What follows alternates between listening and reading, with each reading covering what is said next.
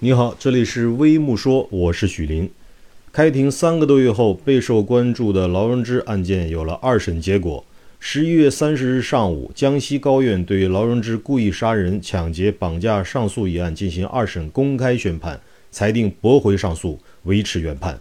对劳荣枝的死刑裁定依法报请最高人民法院核准。江西高院认为，劳荣枝及其辩护律师所提及劳荣枝不构成故意杀人罪，系从犯、胁从犯等上诉理由和辩护意见与二审查明的事实不符，于法无依，依法不予采纳。可以说，判决结果符合正当的法律程序，也体现了公平正义的法律原则，更是对所有无辜被害人及其亲属的抚慰。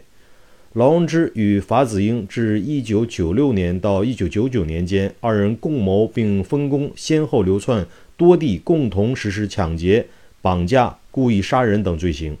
不仅涉案金额巨大，而且性质恶劣，手段残忍，是对社会秩序和公众安全感的公然挑战。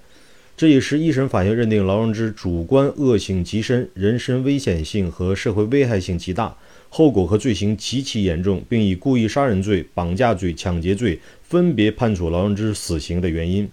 对于外界热议的劳荣枝是否属于被胁从犯罪，是否情有可原，江西高院二审认为，在故意杀人、抢劫、绑架共同犯罪中，劳荣枝积极实施物色、诱骗、捆绑、看管、威胁被害人。踩点取款、购买作案工具等行为与法子英分工明确、相互配合，构成共犯，且独立性较强、作用明显。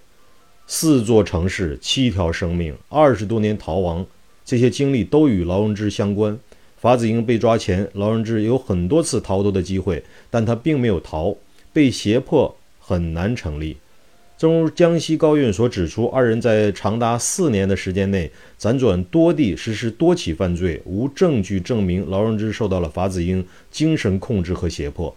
劳荣枝在共同犯罪中亦起到了主要作用，应依法认定为主犯。虽然劳荣枝及其辩护人上诉时多次提出“罪不至死，刀下留人”，但随着司法人员深入调查，证明该案一审的事实清楚，证据也确实充分。定罪准确，量刑适当，程序合法，判决结果有力的证明劳荣枝的自辩在法律上不成立，在道德上也找不到被宽宥和同情的理由。